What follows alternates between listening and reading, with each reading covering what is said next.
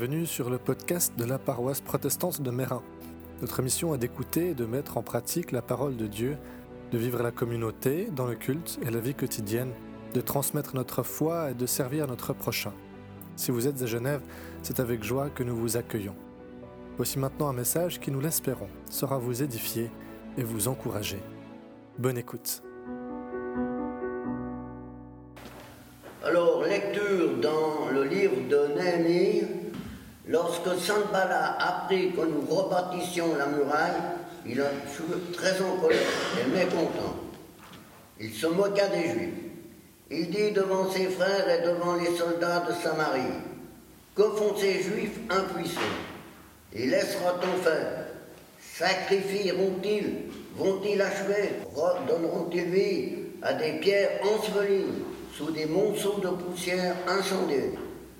Tobia, l'amolite, était à côté de lui et lui dit qu'il bâtisse seulement. Si un renard s'élance, il fera une brèche dans leur muraille de pierre. Écoutons notre Dieu, car nous sommes méprisés. Fais retomber leur déshonneur sur leur tête et livre-les au pillage sur une terre où ils soient captifs. Ne pardonne pas leurs fautes et que leurs péchés ne soient pas effacés devant toi, car ils ont offensé ceux qui bâtissent. Nous avons rebâti la muraille, et toute la muraille fut achevée jusqu'à la moitié de sa hauteur. Le peuple prit à cœur ce travail, mais Sanbala, Tobia, les Arabes, les Amnonites et les Asdodiens furent très en colère en apprenant que la réparation des murailles de Jérusalem avançait et que les brèches commençaient à se fermer. Ils se liguèrent tous ensemble pour venir attaquer Jérusalem et lui causer du demande. Nous avons prié notre Dieu et à cause d'eux, nous avons établi une garde jour et nuit pour nous défendre contre eux. Vous avez probablement déjà entendu l'expression ⁇ La vie n'est pas un long fleuve tranquille ⁇ Eh bien, la vie avec Dieu n'est pas un long fleuve tranquille non plus. Paul, lors de son premier voyage missionnaire, a enseigné les chrétiens ainsi. Nous devons passer par beaucoup de souffrances pour entrer dans le règne de Dieu. Rien, en effet, dans la Bible ne laisse entendre que vivre avec Dieu, donner sa vie au Christ, permettrait d'une manière ou d'une autre de vivre une vie plus facile. Bien au contraire. Et l'histoire que nous venons d'entendre nous le rappelle. Mais elle nous exhorte aussi à vivre et à affronter ces difficultés dans la prière. Qu'est-ce qui s'est passé à ce moment-là? Néhémie se retrouve avec une tâche absolument impossible à accomplir. Reconstruire la muraille de Jérusalem. Au début du livre, il a appris par l'un de ses frères la situation désespérée de la ville et des Juifs qui y vivaient. Il est pris de compassion tellement pris de compassion qu'il tombe à genoux et prie pendant cinq mois.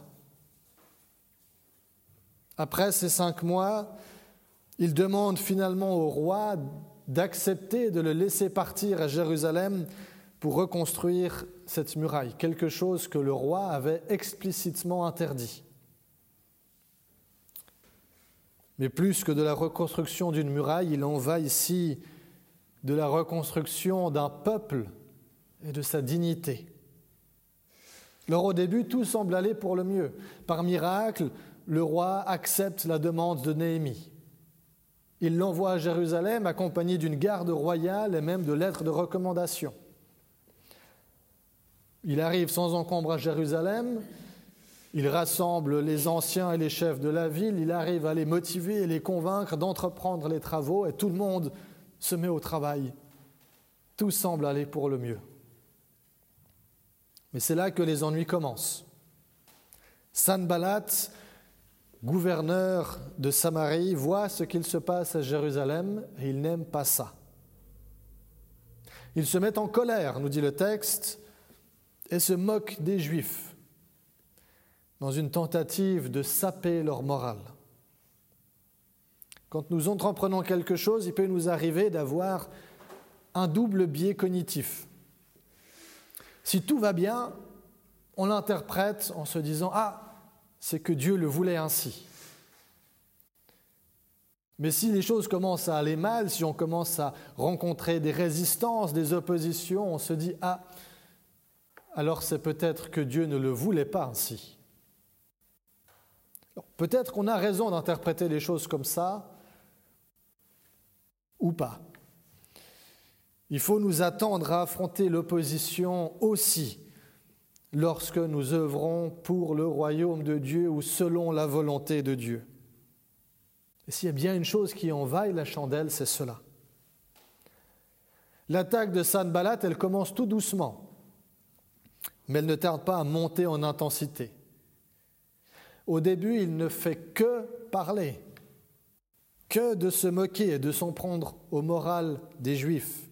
Il cherche à leur faire peur, à les faire douter, à la fois du bien fondé de leur entreprise et de leur chance de réussite.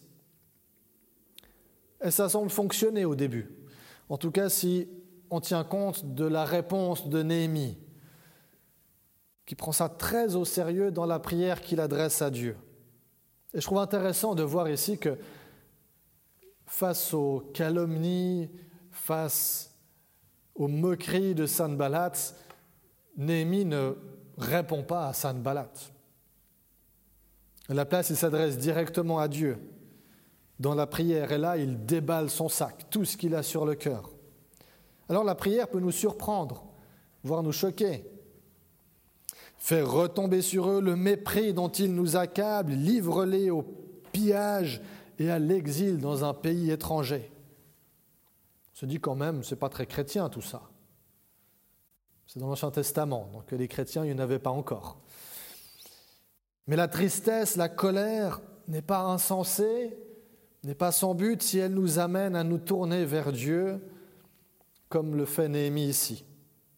Dans la prière, on peut être brutalement honnête avec Dieu, car il connaît déjà le secret de nos cœurs.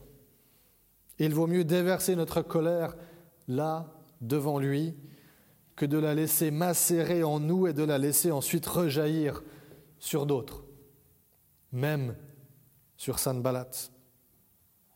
Dans son épître aux Éphésiens, Paul écrit Mettez-vous en colère, mais ne péchez pas. Il y a une juste colère.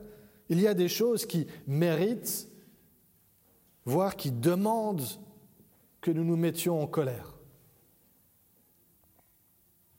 Et c'est le cas ici pour Néhémie. Face aux tentatives de sabotage de leur ennemi, Néhémie se tourne vers Dieu et Dieu intervient.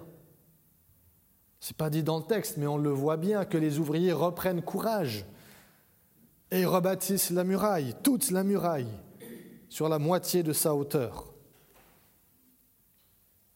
Quand Sanballat voit cela, il n'est plus en colère. Il est très en colère. Et cette fois-ci, il n'est plus tout seul, mais il s'entoure, on nous dit, de Tobia, des Arabes, des Ammonites et des Asdodiens. Bref, de tous ceux qui étaient autour de Jérusalem. Et il, il ne parle plus, mais il rassemble leurs armées et s'équipe, prêts à attaquer Jérusalem. Alors cette fois-ci, que font Néhémie et les ouvriers? Ils prient de nouveau et ils établissent une garde. Peut-être que vous connaissez cette formule qui est attribuée à Luther. Prie comme si tout dépendait de Dieu et agis comme si tout dépendait de toi. Face au danger réel, concret, d'une attaque armée, Néhémie et les Juifs prient et établissent une garde.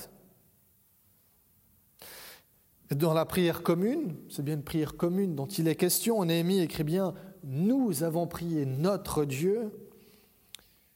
Ils affirment une foi commune qui les rassemble, ils partagent leurs inquiétudes et reconnaissent ensemble leurs besoins de Dieu.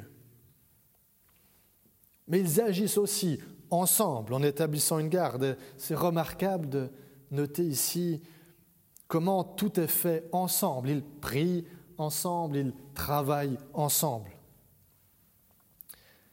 Remarquable aussi de noter qu'entre la prière et l'action, ce n'est pas l'un ou l'autre qu'il faudrait choisir, mais c'est bien les deux. C'est l'un et l'autre. J'ai dit au début, on doit s'attendre à affronter des difficultés. Surtout lorsque nous travaillons à l'accomplissement du règne de Dieu. Alors c'est une expression qui peut nous sembler un peu étrange et loin de nous, sans trop nous concerner, mais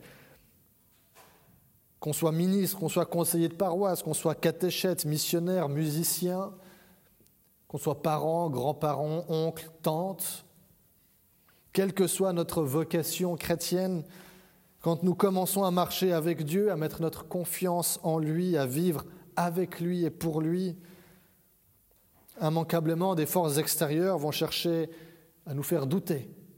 Est-ce que vraiment j'ai raison? Est-ce que vraiment je peux y arriver? Est-ce que tout ça, ce n'est pas un mensonge?